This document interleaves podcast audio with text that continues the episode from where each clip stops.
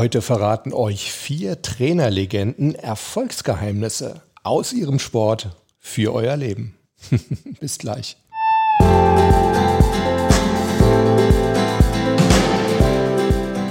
Willkommen bei Performance gewinnt, dem Podcast für Spitzenleistung und mentale Stärke. Ich bin Harald Dobmeier und ich freue mich wie immer riesig, dass du auch heute wieder eingeschaltet hast.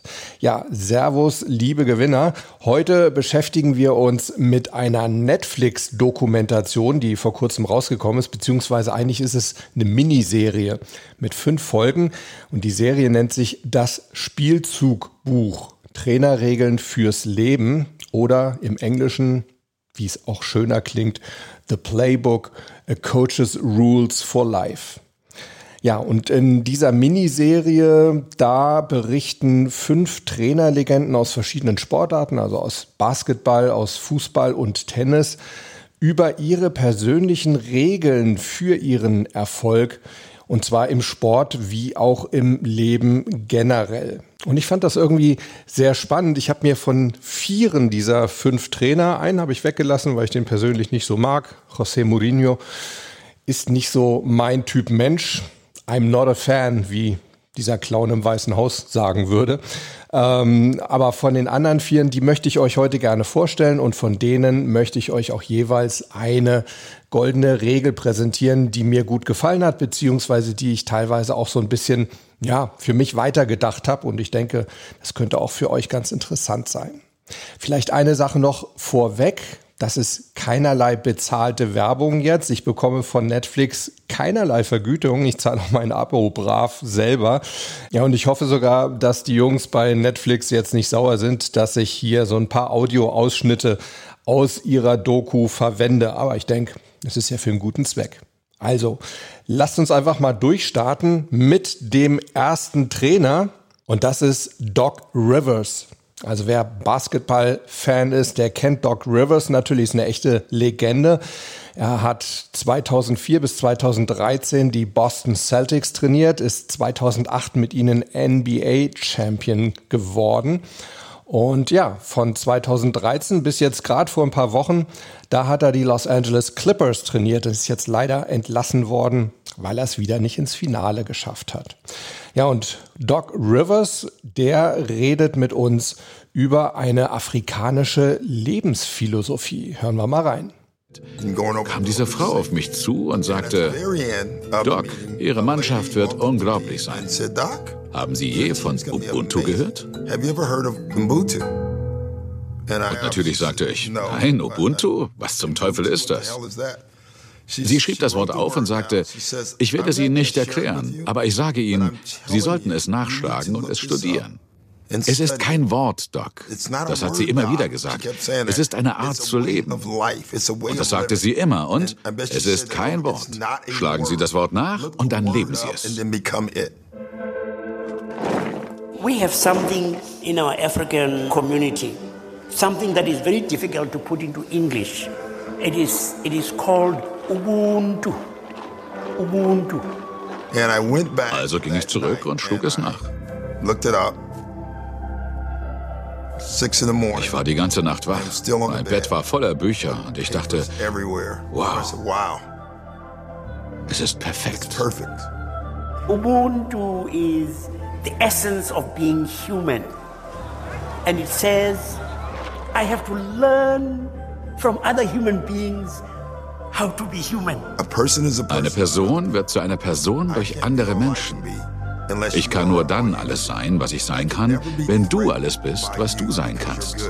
Ich kann nicht von dir bedroht werden, weil du gut bist. Denn je besser du bist, desto besser werde ich.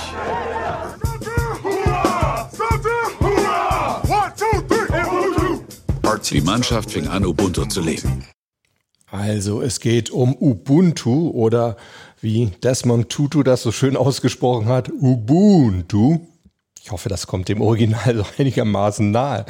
Worum geht's dabei? Es ist also, wie ich vorhin schon gesagt habe, eine Lebensphilosophie und Ubuntu, das steht, ja, das ist so ein Konstrukt, das kann man gar nicht in einem deutschen Wort irgendwie ausdrücken, aber es steht so für Menschlichkeit, Nächstenliebe, aber eben auch Gemeinsinn, Team Spirit wird man auf Neudeutsch sagen, Hilfsbereitschaft, Respekt und Vertrauen. Und es geht einfach vom Grundprinzip darum, dass wir uns bewusst sein müssen, dass jeder von uns Teil eines größeren Ganzen ist, also sozusagen eine Art globaler Teamgedanke. Ne? Ich muss von anderen Menschen lernen, menschlich zu sein, sozusagen. Ich kann nur dann alles sein, was ich sein kann, wenn du auch alles bist, was du sein kannst. Und niemand ist eine Bedrohung für mich, nur weil er besser ist als ich, denn je besser ein anderer ist, desto besser werde ich durch ihn. Und ich finde, das ist wirklich ein wunderbarer Team Spirit, nicht nur im Sport, sondern natürlich auch in anderen Umfeldern, wo man ja in Gemeinschaften zusammenlebt und agiert, also zum Beispiel natürlich im Business, aber auch in der Familie. Und vor allem geht es bei Ubuntu auch nicht darum, irgendwie aus einer Gruppe herauszujagen, herauszujagen, sage ich schon, herauszuragen, sondern es geht darum, in einer Gruppe gemeinsam zu wachsen. Und der südafrikanische Friedensnobelpreisträger Nelson Mandela hat mal über Ubuntu gesagt, es bedeutet nicht, sich nicht um sich selber zu kümmern, Ne, auch das ist ganz entscheidend. Also es geht durchaus auch um den Einzelnen. Der soll sozusagen seine Identität und seine Existenz nicht aufgeben im Sinne der Gemeinschaft. Aber entscheidend ist, dass alles, was du tust, du tust, um die Gemeinschaft um dich herum zu verbessern. Ich finde das auch deshalb ganz interessant, weil ich das oft in Teams erlebe, dass ja das Team an sich für den Einzelnen so ein bisschen als Vehikel für das persönliche Weiterkommen missbraucht wird, würde ich da fast sagen. Und das finde ich nicht sonderlich klug, weil es extrem energieraubend ist. Warum ist das so? Ich vergleiche das immer so ein bisschen mit mathematischen Vektoren. Also wenn ihr so eine gewisse Affinität zu Mathematik habt, dann könnt ihr mit Vektoren ja was anfangen. Denn häufig ziehen Vektoren eben in verschiedene Richtungen und die sozusagen, gibt auch einen Fachausdruck, der kommt mir jetzt aber gerade nicht. Vielleicht weiß ihn einer von euch, schreibt es gerne in die Show Notes. Sozusagen der Gesamtvektor, der sich aus den einzelnen individuellen Vektoren ergibt, der zieht dann in eine bestimmte Richtung, aber natürlich nicht in voller Kraft, nicht mit voller Kraft, weil eben diese Einzelvektoren unter Umständen in unterschiedliche Richtungen ziehen. Und so ist das eben auch, wenn in einer Gemeinschaft, in einem Team die einzelnen Teammitglieder in verschiedene Richtungen ziehen, weil sie eben ihre eigenen Interessen verfolgen. Und bei Ubuntu ist es eben anders. Da geht es darum, dass die Entwicklung des Einzelnen ja ein Vehikel für den Erfolg der Gesamtgemeinschaft ist. Das heißt, dort ziehen die einzelnen Vektoren wirklich in eine Richtung. Das heißt, ihre Gesamtkraft addiert sich sozusagen zusammen. Und wenn ich mich eben in den Dienst der Gemeinschaft stelle, dann erhöht das natürlich auch insgesamt den Erfolg des Teams. Und wenn mein Team Erfolg hat, ja, dann habe ich doch auch persönlich Erfolg.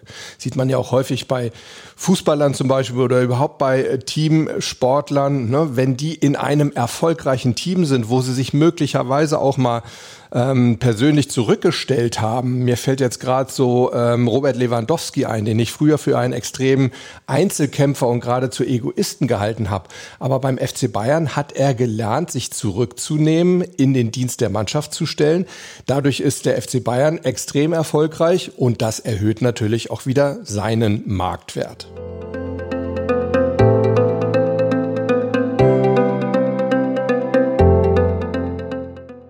Ja, so viel also erstmal zu Doc Rivers und seiner Ubuntu-Philosophie. Wir bleiben beim Basketball, wechseln aber jetzt zum Frauenbasketball und zu Dawn Staley. Dawn Staley war eine sehr bekannte und erfolgreiche Basketballspielerin der WNBA, also der Women's National Basketball Association in den USA. Und nach ihrer Spielerinnenkarriere, da wurde sie dann Trainerin für die University of South Carolina in Columbia und die Mannschaft hieß, nicht lachen, Gamecocks. Cooler Name. Ja, und mit denen ist sie 2016, 2017 College-Meister geworden. Zwei Jahre davor ist sie mit den Gamecocks allerdings im Halbfinale ausgeschieden und das ganz ärgerlich mit gerade mal einem Punkt Unterschied im entscheidenden Spiel gegen Notre Dame. Und ähm, das hat sie ziemlich mitgenommen und auch viele ihrer Spielerinnen ziemlich mitgenommen. Interessanterweise hatte sie 1991 als Spielerin eine ähnlich harte Niederlage erleben müssen, auch bei den National Championships, wo sie persönlich wenige Sekunden vor Ende des Spiels die Möglichkeit zu zwei Rebounds hatte und die beide nicht im Korb unterbringen konnte. Und da setzt unsere kleine Story jetzt ein. Es war wirklich hart, diese Niederlage wegzustecken. Es lag wahrscheinlich daran, dass ich so kurz davor stand, meinen Kindheitstraum zu erfüllen. Ich habe mir das Spiel immer und immer und immer wieder angesehen. Ich wurde wie besessen davon. Und jetzt als Trainerin Deswegen haben wir für unser Team eine 24-Stunden-Regel eingeführt. 24 Stunden nach einem Sieg oder einer Niederlage machen wir weiter. Wir machen weiter. Man hat 24 Stunden, um den Sieg zu genießen. And South Carolina survives a major scale. Oder man hat 24 Stunden, um sich wegen der Niederlage zu quälen. Und dann machen wir einen Schritt nach dem anderen und machen weiter. Dawn Staley's 24-Stunden-Regel. Und dabei geht es, wie ihr gerade gehört habt, darum, dass wir eben uns genau 24 Stunden geben sollten, um entweder Niederlagen zu bedauern oder aber um Siege zu feiern. Ich finde das einen sehr interessanten Ansatz, weil wenn wir uns zu lange mit Niederlagen beschäftigen, dann kommen wir da so ein bisschen in so eine Art Trauma rein. Das heißt, es brennt sich sehr, sehr fest ähm, und irgendwann können wir da wirklich nichts Positives mehr rausziehen aus diesen Niederlagen. Wir können nichts mehr lernen, sondern ja, es wird uns in der Zukunft einfach blockieren, weil es so eine Wichtigkeit bekommt in unserem Leben und in unserer persönlichen Geschichte. Genauso ist es aber auch mit Siegen. Ja, wenn wir uns zu lange auf Siegen ausruhen, sozusagen, auf unseren Lorbeeren ausruhen, ja, dann verlieren wir möglicherweise so ein bisschen den Anschluss in die Zukunft, denn wir müssen uns ja auch neue Ziele setzen. Ihr wisst aber, bei mir ist ein ganz großes Thema der Umgang mit Niederlagen. Ich habe da auch neulich mal ein Webinar zugehalten, werde ich auch in Zukunft wieder machen, wer es verpasst haben sollte. Ich habe so ein paar Regeln aufgestellt, oder was heißt Regeln aufgestellt? Ich habe mal vier Schritte entwickelt für meine Klienten im Laufe der Jahre, die ich empfehle, wie man am besten mit Niederlagen umgeht. Aber vorweg möchte ich noch sagen, ich rede jetzt nicht so von diesen riesigen Niederlagen, wie sie jetzt zum Beispiel Dawn Staley erlebt hat als Trainerin und als Spielerin, sondern es geht durchaus auch um die winzig kleinen Niederlagen. Vielleicht ein nicht gerade erfolgreiches Telefonat, das wir geführt haben oder ein verschlagener Golfball oder was auch immer. Also auch das sind kleine Niederlagen und an diesen Mikroniederlagen können wir wunderbar lernen, im Notfall eben auch mit größeren Niederlagen umzugehen, weil die Art und Weise, wie wir damit umgehen sollten, die ist sehr ähnlich. Und meine vier Schritte, ich will da jetzt gar nicht so im Detail drauf eingehen. Ich habe da ja neulich auch mal ähm, nach meinem Webinar noch mal eine Podcast-Folge zu gemacht. Ist nicht lange her, ich glaube zwei Wochen oder drei Wochen. Schaut einfach mal, da findet ihr die. Ähm, die vier Schritte sind ärgern, analysieren, antizipieren und abhaken. Und das, wo jetzt quasi auch diese 24-Stunden-Regel von Dawn Staley drauf einzahlt, das ist eben das Ärgern. Ich finde es extrem wichtig, dass man sich auch die Zeit nimmt, sich über eine Niederlage zu ärgern oder die zu betrauern, sich mies zu fühlen. Diese Zeit sollten wir uns nehmen und auch das Recht, das zu tun. Aber mir ist es eben extrem wichtig, wir sollten diese Zeit vorher schon, also bevor wir uns ärgern oder bemitleiden, sollten wir festlegen, wie lange das dauern darf, wie viel Zeit wir uns dafür einräumen. Jetzt kommt aber so der Punkt, wo ich so ein bisschen mit Dawn Staley auseinandergehe, beziehungsweise wo ich sagen würde, ich habe das vielleicht für mich so ein bisschen weiterentwickelt, als ich jetzt über ihre 24 Hours Rule mal nachgedacht habe. Und ich habe mir überlegt, 24-Stunden-Regel, die könnten wir erweitern und könnten sagen, bei ganz, ganz kleinen Mikroniederlagen, da reichen vielleicht auch schon 24 Sekunden. Und bei ja immer noch kleinen Niederlagen, aber vielleicht etwas größeren, da sind es vielleicht 24 Minuten. Und bei großen Niederlagen sind es vielleicht sogar 24 Stunden. Und bei sehr großen, vielleicht sogar existenziellen Niederlagen, die uns wirklich richtig niederhauen, ja, vielleicht gibt's sowas, dass wir da 24 Tage brauchen. Einfach mal so ein paar Beispiele. Wenn ich jetzt einen Elfmeter verschossen habe, dann macht es keinen Sinn, einen Tag äh, darüber mich zu ärgern oder daran zu äh, verzweifeln. Beim Elfmeter würde ich sagen 24 Sekunden und danach muss ich mal überlegen, woran lag's, was kann ich vielleicht nächstes Mal besser machen. Dann baue ich meinen Wenn-Dann-Satz auf. Wie gesagt, wenn ihr da mehr zu wissen wollt, dann hört euch nochmal die Podcast-Folge von vor ein paar Wochen an. Ja, und dann geht's weiter. Oder so eine nicht Mikro, aber doch kleine Niederlage. Vielleicht habt ihr irgendwie einen Disput mit einem Kollegen gehabt. Ja, dann vielleicht mal 24 Minuten Zeit nehmen, um sich darüber zu ärgern. Mal rausgehen, sozusagen den Ort des Geschehens verlassen, frische Luft tanken, automatisch ja auch eine neue Perspektive bekommen und dann geht es weiter und dann sage ich mir vielleicht auch, hey, ich lasse mir von einem einzigen negativen Erlebnis jetzt nicht den ganzen Tag versauen. Also nicht die Chance nehmen, dass dieser Tag insgesamt doch noch erfolgreich wird. Und wenn es eine vielleicht dann doch größere Niederlage ist, also zum Beispiel keine Ahnung, ich bin beim Tennisturnier ausgeschieden, völlig überraschend und für mich eigentlich für meine Ansprüche viel zu früh. Naja, vielleicht sind dann 24 Stunden tatsächlich so genau der richtige Zeitrahmen. In diesen 24 Stunden, da sollte ich dann wirklich auch mal den Tennisschläger in der Tasche lassen. Da sollte ich mal Abstand zu meinem Sport bekommen, mal andere Sachen machen. Da darf ich mich auch wirklich gerne mal selber bemitleiden. Ja, von mir aus stellt ihr in dieser Zeit auch einfach mal alles in Frage.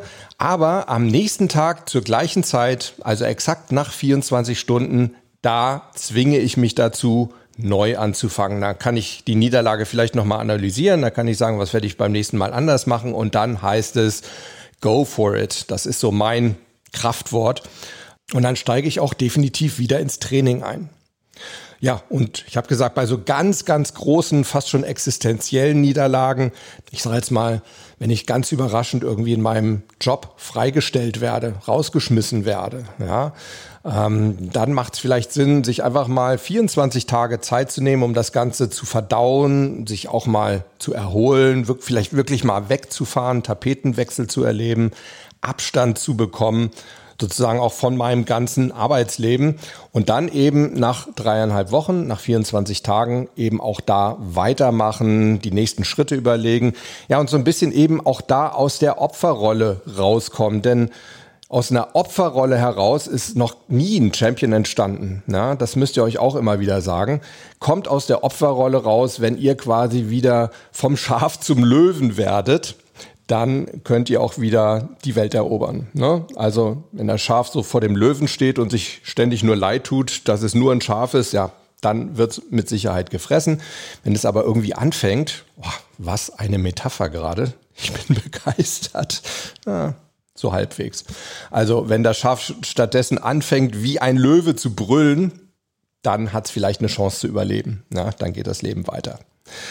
Also, Du siehst jetzt vielleicht an diesen ganzen Beispielen und auch an diesen verschiedenen Längen für die Verarbeitung der Niederlage, ähm, mir kommt es gar nicht so sehr auf die Länge an sich an, sondern eben viel mehr darum, dass wir uns vorher schon klar überlegen, wie viel Zeit räume ich mir ein, mich über diese Niederlage zu ärgern, mir leid zu tun, mich zu bedauern und einfach mal durchzuhängen.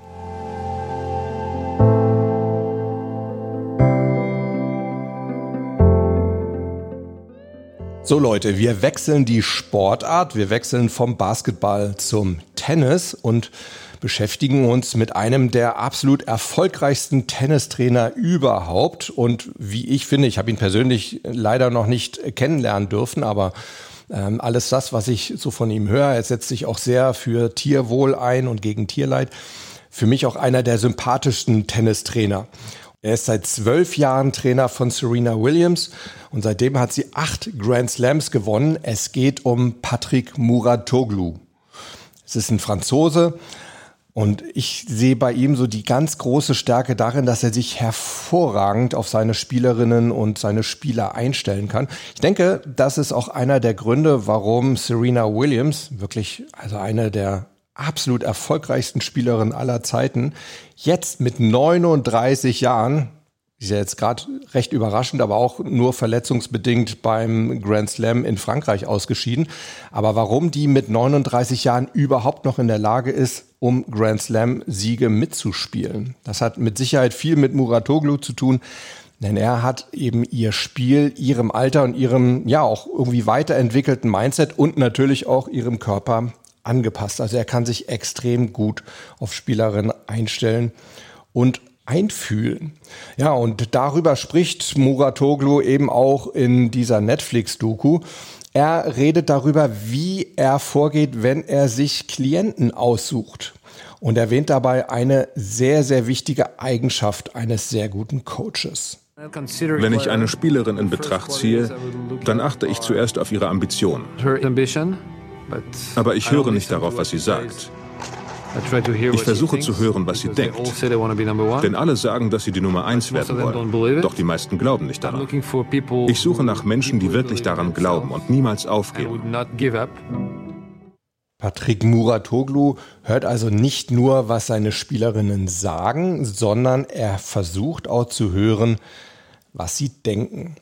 Und das finde ich eine sehr wichtige Eigenschaft für jede Art von Coach und ja eigentlich auch ähm, für jede Art von Mensch, die wir ja alle irgendwie mit anderen Menschen zu tun haben. Denn es kommt doch nicht darauf an, was wir nach außen hin sagen, sondern es ist doch viel wichtiger, was wir in uns drin denken. Oder seht ihr das anders? Ich denke nicht.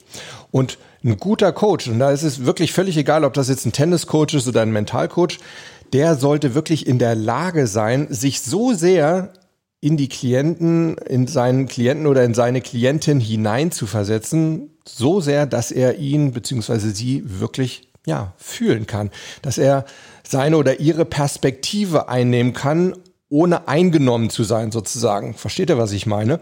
Also ich sehe dann die Welt sozusagen, wie meine Klientin oder mein Klient sie sieht, durch seine bzw. ihre Augen. Aber ich bin eben nicht durch seine oder ihre Gefühle oder Barrieren oder keine Ahnung, Engstirnigkeiten, Betriebsblindheiten irgendwo darin gefangen. Ja, ich kann das schon, sage ich mal, lockerer betrachten von außen, aber eben mit ihren Augen. Ich kann die Perspektive meines Klienten einnehmen, ohne eben von dieser Perspektive eingenommen zu sein. So, das war also jetzt mal eine Regel eher für Coaches. Jetzt kommen wir aber zu einer weiteren interessanten Trainerpersönlichkeit und da geht es auch wieder um eine generelle Lebensregel.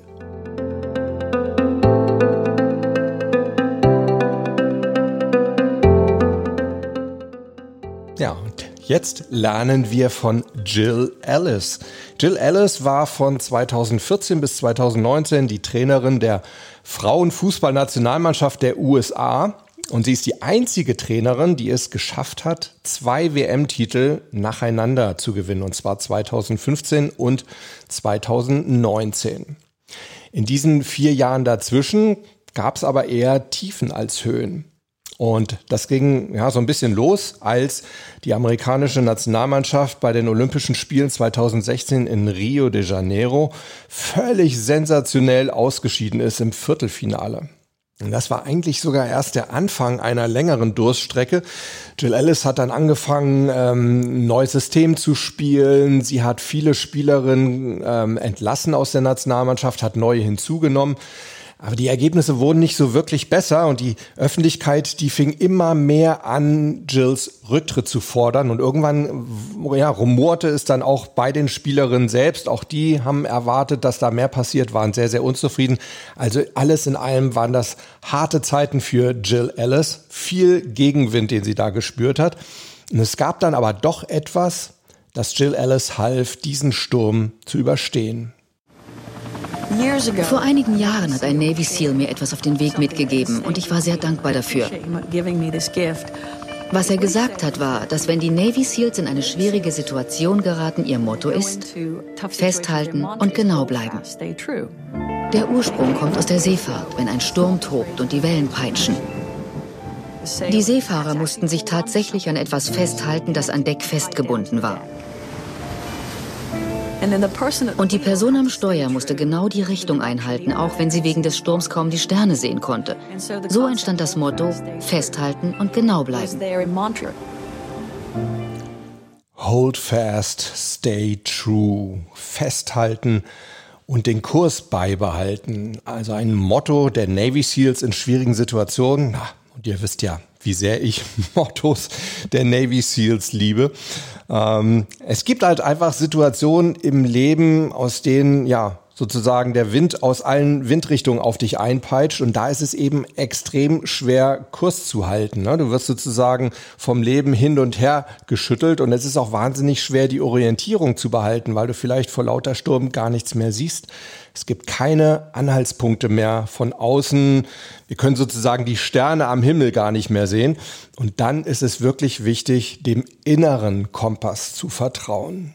Also wirklich mal die Radarantennen nach außen auszuschalten, tief in sich reinzuhören und seinen inneren Überzeugungen treu zu bleiben. Na, jetzt muss ich doch auch wieder mit meinem Coach-Bashing loslegen. Ähm, ja, ich finde halt einfach auch, weil es eben so viele schlechte Coaches gibt, sollte man die Fähigkeiten der guten Coaches umso mehr hervorheben. Und ich denke, das ist also diese Eigenschaft, den inneren Kompass der Klienten quasi herauszusuchen und ihnen nicht den eigenen Coach-Kompass aufzudrücken, das ist auf jeden Fall auch eine ganz wichtige Eigenschaft von guten Coaches. Ich habe darüber auch neulich mal einen Instagram-Post gemacht. Übrigens, wenn ihr immer mal so zwischendurch kleine Inspirationen haben wollt, dann abonniert mich einfach mal auf Instagram. Findet mich ganz einfach unter meinem Namen, Harald Dobmeier, zusammengeschrieben. Das ist mein Account. Ja, ich habe also einen Post ähm, hochgeladen und da stand, ein guter Coach steht nicht vor dir und sagt, wo es lang geht, sondern er ist an deiner Seite und hilft dir, deinen eigenen inneren Kompass zu finden. Ja, und ich denke, Darum geht's auch generell im Coaching. Ja, ein Coach sollte keine Richtung vorgeben. Er sollte also quasi nicht seinen eigenen persönlichen inneren Kompass an dich ausleihen oder dir kopieren, sondern er sollte dir helfen, deinen eigenen inneren Kompass zu finden, der dich dann wirklich sicher durch den Sturm leiten wird. Denn ja, nur wenn du wirklich lernst, wo du deinen eigenen inneren Kompass findest, wenn du ihn dann brauchst und auch wie du ihn selber ablesen kannst. Nur dann hast du auch eine Chance, allein auf hoher See zu überleben. Und ja, ein schlechter Coach, der will das vielleicht gar nicht. Denk mal drüber nach, warum. Hold fast, stay true hat für Seeleute, denn also ganz ursprünglich war das gar kein Spruch oder gar kein Mantra der Navy SEALs, die haben das dann nur übernommen. Und für Seeleute hat Hold fast, stay true tatsächlich noch eine weitere Bedeutung, nämlich um ein Schiff steuern zu können und seiner Crew helfen zu können, muss man in erster Instanz erstmal sich selber festhalten im Sturm, damit man selbst quasi nicht über Bord gespült wird. Denn wenn du dich selbst im Ozean verlierst, ne, weil du eben nicht zuerst an dich gedacht hast und dich eben nicht festgehalten hast, dann bist du auch für deine Crew überhaupt keine Hilfe. Na, Im Gegenteil, dann bist du vielleicht eher sogar eine Belastung, weil sie dich erst wieder aus dem Wasser herausfischen müssen. Das ist jetzt natürlich nicht die Navy SEAL Bedeutung, denn da steht natürlich ganz der Team Spirit im Vordergrund, aber eben die der alten Seeleute.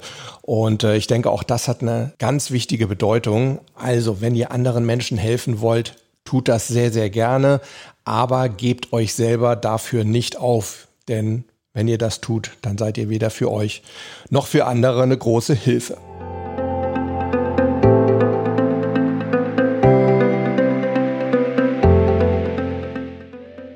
Ja, Leute, das waren sie also, meine persönlichen Highlights aus den einzelnen Folgen mit Doc Rivers, mit Dawn Staley, mit Patrick Muratoglu und mit Jill Ellis. Wenn du die Netflix-Miniserie Das Spielzugbuch auch schon gesehen hast, dann schreib mir doch bitte mal und vor allem schreib mir auch mal, wie du sie fandest und völlig unabhängig davon, ob du die Serie jetzt schon gesehen hast oder nicht oder ob du sie noch schauen möchtest oder nicht, würde mich natürlich auch wahnsinnig interessieren, welche dieser Trainerregeln, die ich dir heute vorgestellt habe, hat dir denn jetzt am besten gefallen und welche kannst du vielleicht auch in deinem Leben am besten anwenden und wo? Das alles interessiert mich. Schreib's mir einfach unter die Shownotes in die Kommentare und die findest du auf performance-gewinnt.de. Du kannst mir aber auch jederzeit gerne eine E-Mail schreiben an harald.dobmeier.com oder sprich mir auf die Mailbox. Freue ich mich immer sehr drüber, auch mal deine Stimme zu hören unter 06173 608 4806 und natürlich kannst du mir auch einfach unter irgendeinen Post bei Instagram etwas dazu schreiben. Ja, Gewinner. Ich hoffe, das war eine gute Empfehlung, der ihr vielleicht mal jetzt am Wochenende oder so auch nachkommen werdet und mal bei Netflix reinschauen werdet.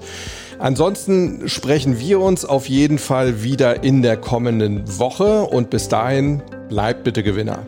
Ciao.